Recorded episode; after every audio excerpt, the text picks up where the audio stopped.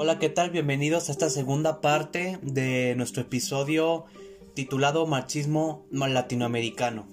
En esta segunda parte quise separarla y no hacerla junta con el episodio para que se pudiera ver desde dos perspectivas. Primeramente la experiencia del desarrollo del marxismo en Latinoamérica y en segundo lugar los personajes fundamentales con los cuales podemos ver cómo se muestra esa evolución del marxismo en, la realidad política de cada personaje con su experiencia, su contexto y sus elaboraciones teóricas, que siento que va a ser muy interesante abordarlas.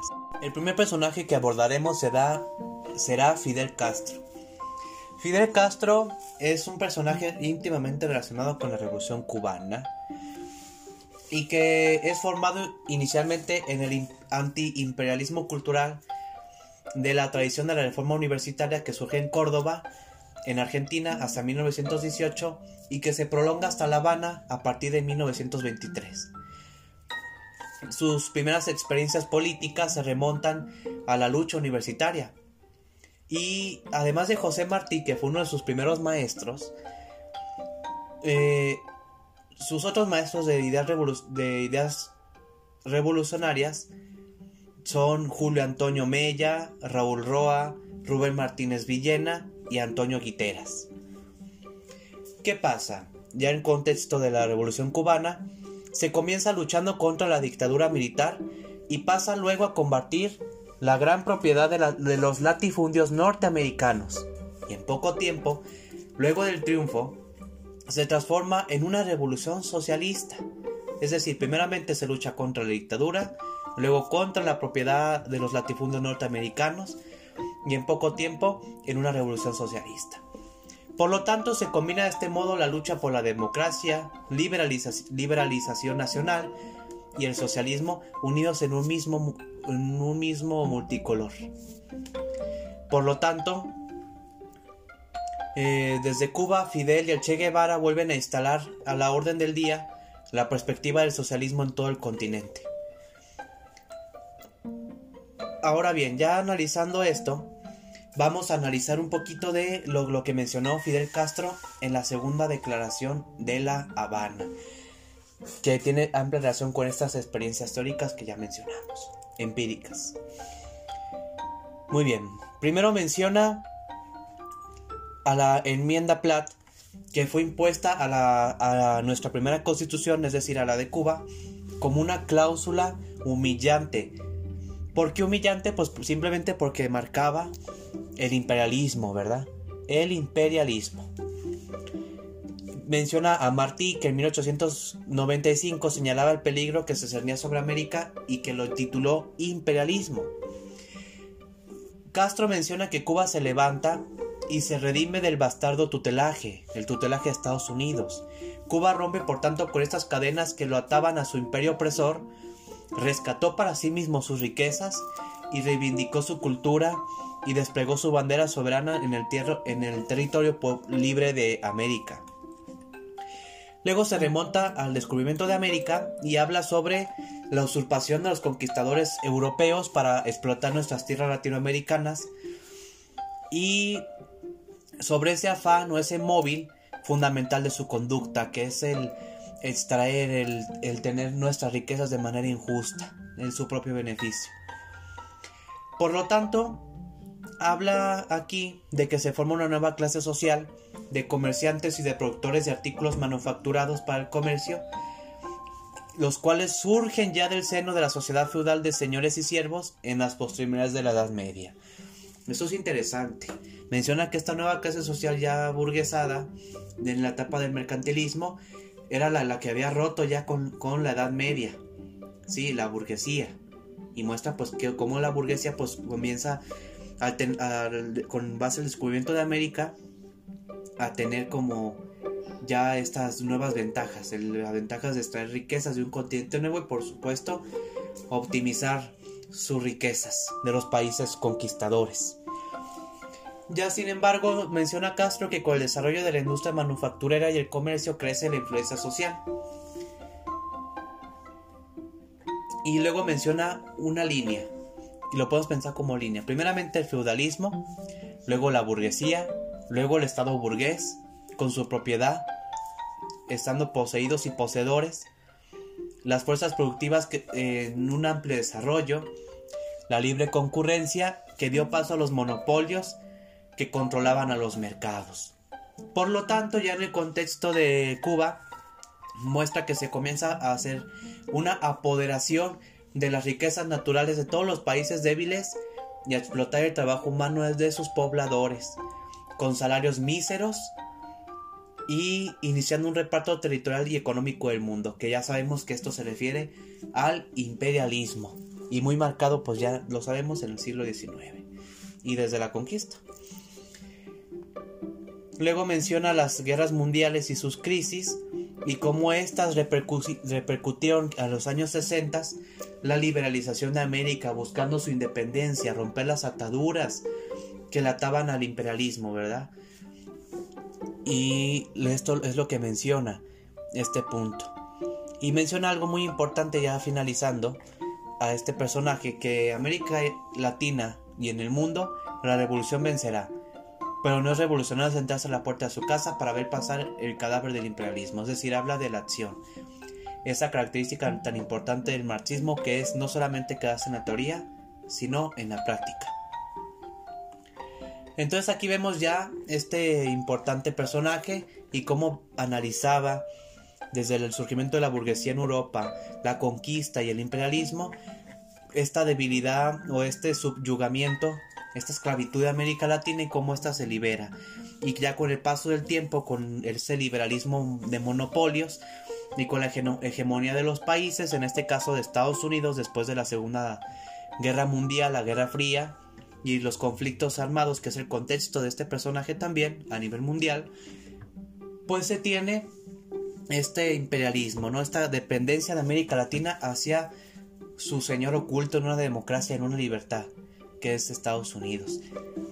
Y es aquí preguntarse si, si todavía sigue existiendo este imperialismo de Estados Unidos y de qué manera se esconde. Pensemos, eh, sería bueno reflexionar este punto. Otro personaje muy bonito, muy importante, muy interesante es Roque Dalton. Este que, este que hace, podemos preguntarnos, pues constituye uno de los grandes revolucionarios y poetas del Salvador. Y que crecen políticamente al calor de la revolución cubana. Es que, además de haber rescatado, a través del testimonio de, de Miguel Mármol, el papel de, Farabundo Martí, y el heroico primer partido comunista de El Salvador, Roque Dalton, de la mano del ejemplo del Che Guevara y Fidel Castro, hizo un gran esfuerzo por rescatar de la dimensión revolucionaria del marxismo en Latinoamérica. Por entonces diluía en los partidos comunistas y diluida en los partidos comunistas oficiales, es decir, busca rescatar el carácter revolucionario que se estaba perdiendo. Ya lo analizamos en los procesos del episodio pasado, ¿verdad? Ahora bien, por ello, escribe un, libro que se llama Un libro rojo para Lenin, donde combina la poesía satírica y la política. En, una de sus obras llamada Las aspiraciones mínimas y urgentes de un leninista latinoamericano menciona lo siguiente. Aspiramos a la creación de un partido revolucionario de combate, a dirigir a las más amplias masas del pueblo, como vanguardia de la clase obrera de real o en potencia veamos qué interesante. Recordemos que veíamos el, marxismo ya con perspectiva leninista en Latinoamérica en el episodio en la parte 1 y pues aquí se ve marcado, ¿verdad? Con este personaje. Vamos a pasar ahora a un sacerdote. Podemos pensar, ¿por qué un sacerdote? ¿Qué tiene que ver con el socialismo, con las ideas marxistas, un cura? Pues tiene mucho que ver, porque con base a estas ideas se formó la teología de la liberación. Su nombre es Camilo Torres. Camilo Torres muere en 1966 y nace en 1929 y se convierte en el máximo símbolo de una corriente la política latinoamericana que es la teología de la liberación, atacada fuertemente por los Estados Unidos y por la Iglesia Católica, ya que atentaba, según esto, a sus principios principales, que ya estaría bien pensar si es cierto o no, y que reglas de, de poder o qué intereses se veían amenazados por las ideas de este sacerdote. Él inició como capellán en la Universidad Nacional de Bogotá y profesor del Departamento de Sociología, donde investiga a los, la acción social en los barrios de los obreros. Luego lo apartan de la universidad y lo envían a una parroquia. Crea el Frente Unido de Movimientos Populares, eh, que, es una, que fue una organización política legal desde la cual intentó unir a gran parte de la izquierda colombiana. Ya cuando se agotaron las vías pacíficas para un trabajo político legal, legal, perdón, se une al Ejército de Liberación Nacional, que se inspira en, en Che Guevara y en Fidel Castro se integra como combatiente en la guerrilla, pero cae en combate en 1966 en un primer enfrentamiento con el ejército burgués en Patio Centeno en San Vicente de Chucurí. Este sacerdote, con sus libros de sociología y con su ejemplo de vida, representaba la gran síntesis del socialismo marxista y el cristianismo, ya que el, cristianismo Específicamente el catolicismo es una religión mayoritaria entre los pueblos humildes de América Latina y que posteriormente ya con sus aportes se convierte, como lo mencioné al inicio, en el cristianismo de liberación o teología de la liberación. Eh, en su obra Mensaje a los cristianos da un punto que solo voy a rescatar algo muy importante porque si nos ponemos a reflexionar pues podemos durar mil horas aquí que, que no sería nada malo pero es muy bueno ver estas ideas generales para pasar a ver a nuestros más personajes y comprender la evolución del marxismo latinoamericano, que es muy importante e interesante también. Menciona que lo principal en el catolicismo es el amor al prójimo y lo cita de, de San Pablo en la Biblia. Menciona que para que sea verdadero tiene que buscar eficacia, pero que si la beneficencia, las limosnas, las pocas escuelas gratuitas, las pocas obras de la Iglesia Católica, porque piénsenlo, son pocas a comparación de lo que puede realizar, eh, no alcanzan a socorrer a la mayoría de los desnudos, desposeídos, pobres, enfermos, se tiene que buscar por tanto medios eficaces para el bienestar de las mayorías.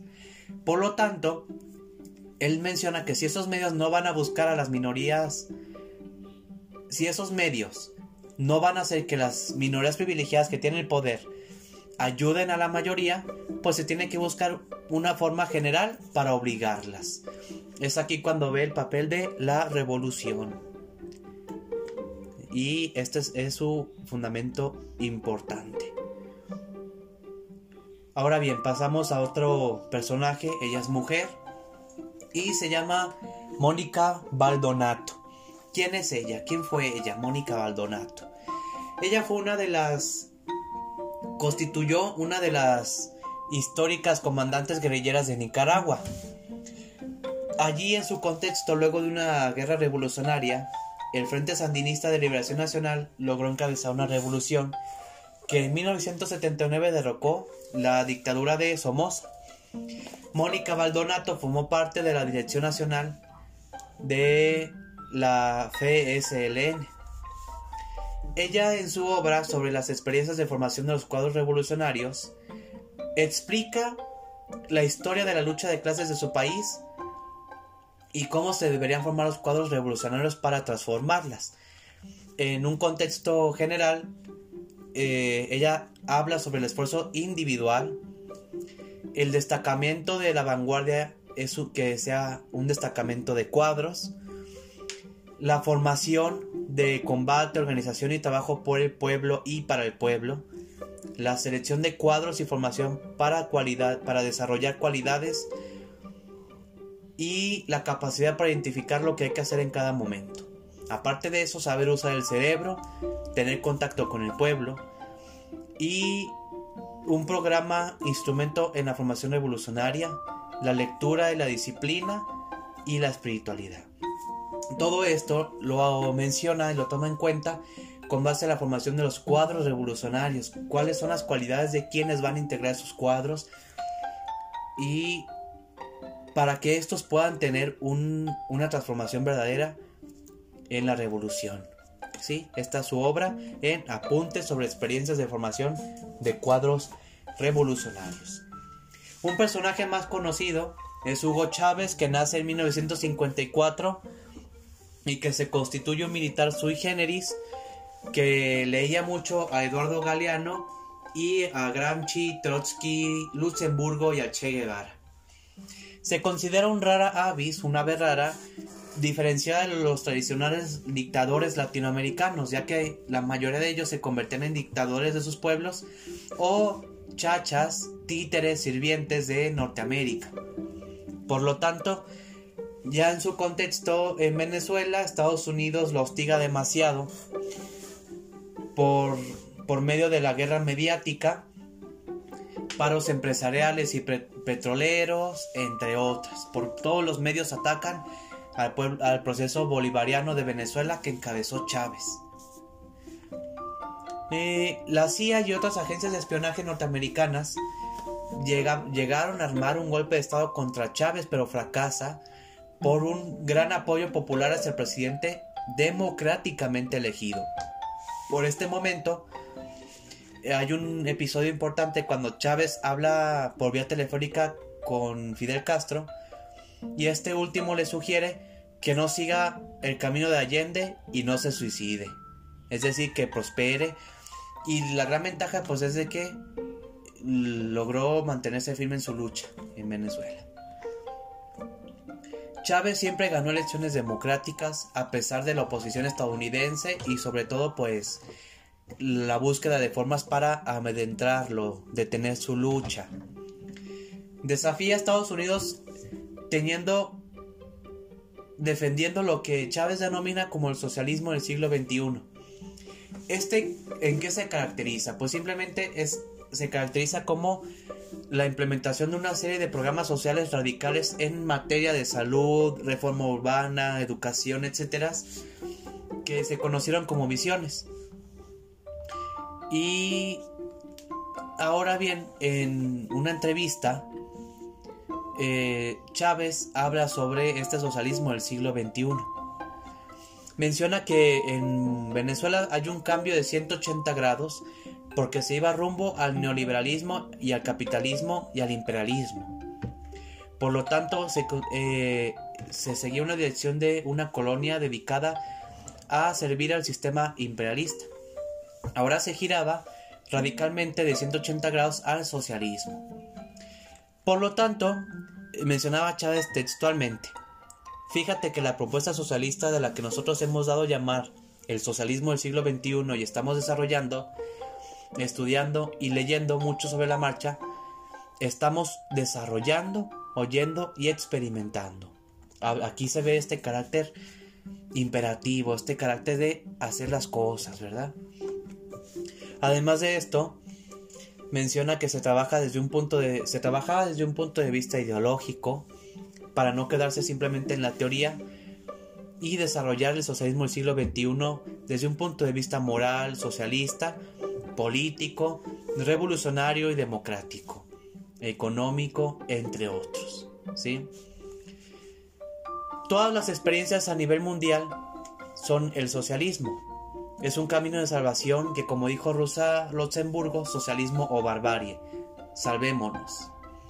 El mundo tiene que ser del hombre, de la justicia, de la dignidad, de la igualdad, de la paz, y solo es posible con el socialismo. Por lo tanto, observamos de manera general y a modo de conclusión de Hugo Chávez que el socialismo del siglo XXI se convertiría en una serie de reformas en una serie de reformas sociales, en, en, todas las materias importantes, buscando simplemente una mejor distribución de la riqueza, la no privatización, el no, liberal, no neoliberalismo y una pausa al imperialismo.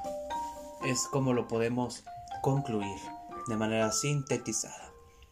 Finalmente tenemos a un personaje que es Ernesto Che Guevara de hecho penúltimo porque nos falta Salvador Allende, cuya imagen se transformó en símbolos mundiales de rebeldía. ¿Por qué? Porque el Che Guevara se convierte en esa imagen de promesas y sueños anhelados de manera realista pero que a la vez imposible, ¿sí? Muy bien. Fidel Castro eh, tuvo relación con el Che, ya que se conocieron en México y fueron, se volvieron amigos. De allí en adelante, eh, Fidel Castro le llamaba Che. No, de hecho no. Sus compañeros lo llamaron de este modo y se le quedó el Che Guevara, pero es Ernesto Guevara su nombre. Una disculpa por la confusión. Su formación teórica y sus escritos filosóficos eh, se remontaban a un conocimiento amplio del capital de Marx. Él tenía círculos de estudio sobre el capital durante varios años y cuestionaba duramente el trabajo. En un largo trabajo, el libro oficial de economía utilizado en la URSS, el Manual de Economía Política. El Che rescató además el componente ético del socialismo y lo hizo desde un ángulo sumamente radicalizado y crítico de todo reformismo evolucionista. Por eso solía referenciarse en el pensamiento político de Lenin. Después de su asesinato, su imagen sigue apareciendo a la cabeza de manifestaciones mundiales contra la globalización capitalista que hoy continúan reclamando un otro mundo posible. De todos sus textos teóricos, el principal sigue siendo el socialismo y el hombre en Cuba. En esta obra se destaca la visión humanista del socialismo y de la revolución. Lo redactó en forma de carta y se lo envió al periodista uruguayo Carlos Quijano. Este lo publica en la revista Marcha en Montevideo el 12 de marzo del 65. Otro texto que existe es una carta en la cual se despide de sus hijos cuando se fue a Bolivia, y la cual tiene un amplio sentido de humanismo. Por lo tanto vemos el sentido del Che Guevara que es un amplio conocimiento de la teoría de Carlos Marx su sentido crítico en torno al, libro oficial de economía utilizado en la URSS, el Manual de Economía Política, y el componente ético del socialismo que él tenía, además de sus referencias al pensamiento político leninista. En el mensaje a los pueblos del mundo, del mundo, Ernesto Che Guevara menciona puntos importantes. Uno de ellos es el abuso del poder en Estados Unidos en Vietnam debido al imperialismo. Describe guerras y problemas de esta índole en el mundo de la Guerra Fría, que es Vietnam, las repercusiones de la Segunda Guerra Mundial, los conflictos en Indochina y las discusiones por Cuba. Además, habla de que Estados Unidos se convierte en imperialista y algunos países en progresistas que luchan por Israel. Él menciona que las confrontaciones de importancia revolucionaria son las que ponen en jaque a todo el aparato imperialista y que las sociedades que promueven la revolución necesitan enfrentarse a todos los demás países desarrollados y subdesarrollados para dejar de esclavizar al hombre por el hombre. Los medios de producción deberían estar a cargo, en su opinión, del Estado para llegar al socialismo. Habla que se debe de invertir en educación y en la investigación y promover la agricultura, y que no se debe tener esa indiferencia frente a lo que ocurre en un país del mundo, porque ya que para él cualquier victoria en un país diferente frente al imperialismo era una victoria de todos quienes luchaban contra tal. Por lo tanto mencionaba que era hora de sacudirse el yugo, de imponer la renegociación de las deudas externas opresivas y obligar a los imperialistas a abandonar sus bases de agresión. Un deber de los socialistas para el Che Guevara era llamar y ayudar a los que no lo son, pues, pues de todo sería la victoria del cambio. Es decir, veía esa unidad, ese sentido humanista, ese sentido ético, no la lucha del hombre por el hombre. Creo que en este mensaje, en estos puntos que rescatamos, es notable lo que analizábamos al inicio. Finalmente viene una persona, un personaje que en lo personal me fascina mucho su historia, su convicción y su situación que es Salvador Allende.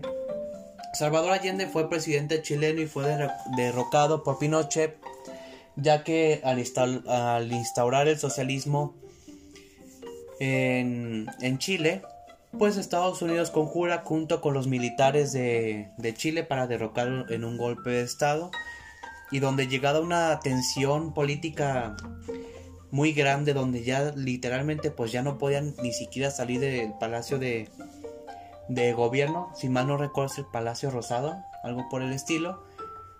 y no, de hecho creo que me confundí, el Palacio de Gobierno pues, el, pues Salvador Allende pues ya se suicida.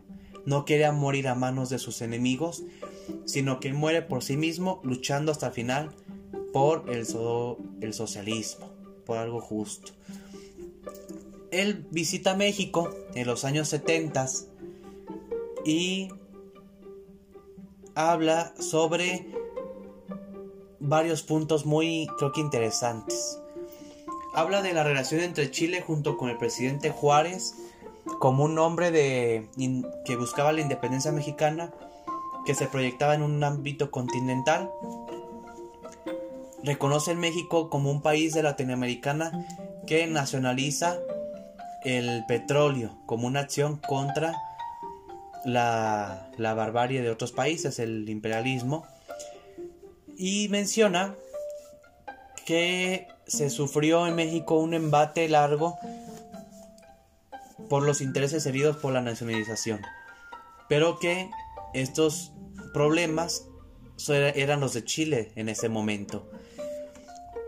Habla del rango social de la universidad, del arribismo social, que él considera peligroso porque permite ganarse la vida en condiciones de ingresos superiores a la mayoría del resto de los ciudadanos, y que si los jóvenes buscaban con intereses negativos esta capacidad que tenían de cambiar las cosas, pues no darían como un fruto bueno para la sociedad, sino que deben de hacerlo para algo positivo.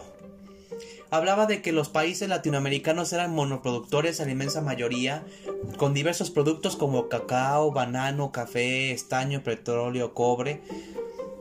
Pero sin embargo, los países donde el gran, capital financiero busca y encuentra por la complacencia culpable muchas veces de gentes que no quieren entender su deber patriótico, la posibilidad de obtenerlo.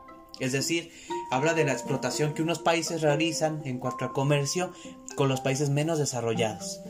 Y aquí es cuando entra ya de lleno con el imperialismo, ya no con la introducción, que menciona que es la concentración del capital en los países industrializados, que alcanzando la fuerza del capital financiero, abandonan las inversiones en las metrópolis económicas para hacerlo en nuestros países y por lo tanto el capital que en su propia metrópoli tiene unidades muy bajas adquiere grandes utilidades en nuestras tierras. Porque las negociaciones entre las compañías que trabajan eh, en los países latinoamericanos y en las que son dueñas están más allá de las fronteras. Son, es decir, toda la ganancia que se explota de los pueblos marginados, los países marginados como los nuestros en Latinoamérica, debido a esta situación del sistema, pues beneficia a los países altamente desarrollados. Menciona como ejemplos que los países poderosos fijan las normas de comercialización, la controlación de fletes, los, los, seguros, los créditos ligados, las obligaciones de invertir en alto porcentaje a esos países, entre otros, que en consecuencia y simplemente eran diversos modos de tener como subyugado al país con el cual se hacía comercio. Él mencionaba esta, esta cualidad de injusticia porque las grandes riquezas de los países pobres que podían dar un beneficio a sus ciudadanos, pues no lo tenían, porque todo se quedaba para los grandes. Por lo tanto, mencionaba que el estudiante tiene la obligación, por el hecho de comprender los fenómenos políticos, económicos y sociales más grandes, la obligación de ser un factor dinámico en el proceso de cambio, sin perder los perfiles de la realidad. Menciona, aquí menciona a la revolución donde decía que no pasa por la universidad y esto hay que entenderlo, que la revolución pasa por las grandes masas, la hacen los pueblos y la hacen esencialmente los trabajadores. Menciona las dificultades de la lucha del socialismo dentro de los marcos de la democracia burguesa debido a las diversas leyes que de una u otra forma beneficiaban a la burguesía y el papel de esta lucha, este, esas dificultades, pero como sobre todo se busca un fin importante, que es una transformación sustancial de la sociedad. Entonces vemos que este texto es interesante, estos puntos fueron para mí los más importantes. Es su discurso que mencionó la UDG en su visita a México en los años 70 a la Universidad de Guadalajara y pues comprende creo que ya este análisis de los personajes que hemos observado mm, varios puntos. Uno de ellos es que se muestra una continuidad, aunque los personajes no estaban acomodados en su gran mayoría por un orden cronológico. Al analizar cada uno nos podemos dar cuenta a qué parte del proceso del marxismo en Latinoamérica pertenecen. Cuáles al inicio, como lo mencionamos en la parte 1, cuáles ya a unos aspectos más leninistas, cuáles a otros aspectos antes de los años 30 y cuáles ya posteriores a la revolución cubana. Por lo tanto, tenemos creo que ya una perspectiva global del marxismo latinoamericano, tanto de la manera teórica en cuanto a su desarrollo, tanto a sus personajes principales y exponentes. Con esto cerramos este episodio, espero haya sido de su agrado cualquier sugerencia.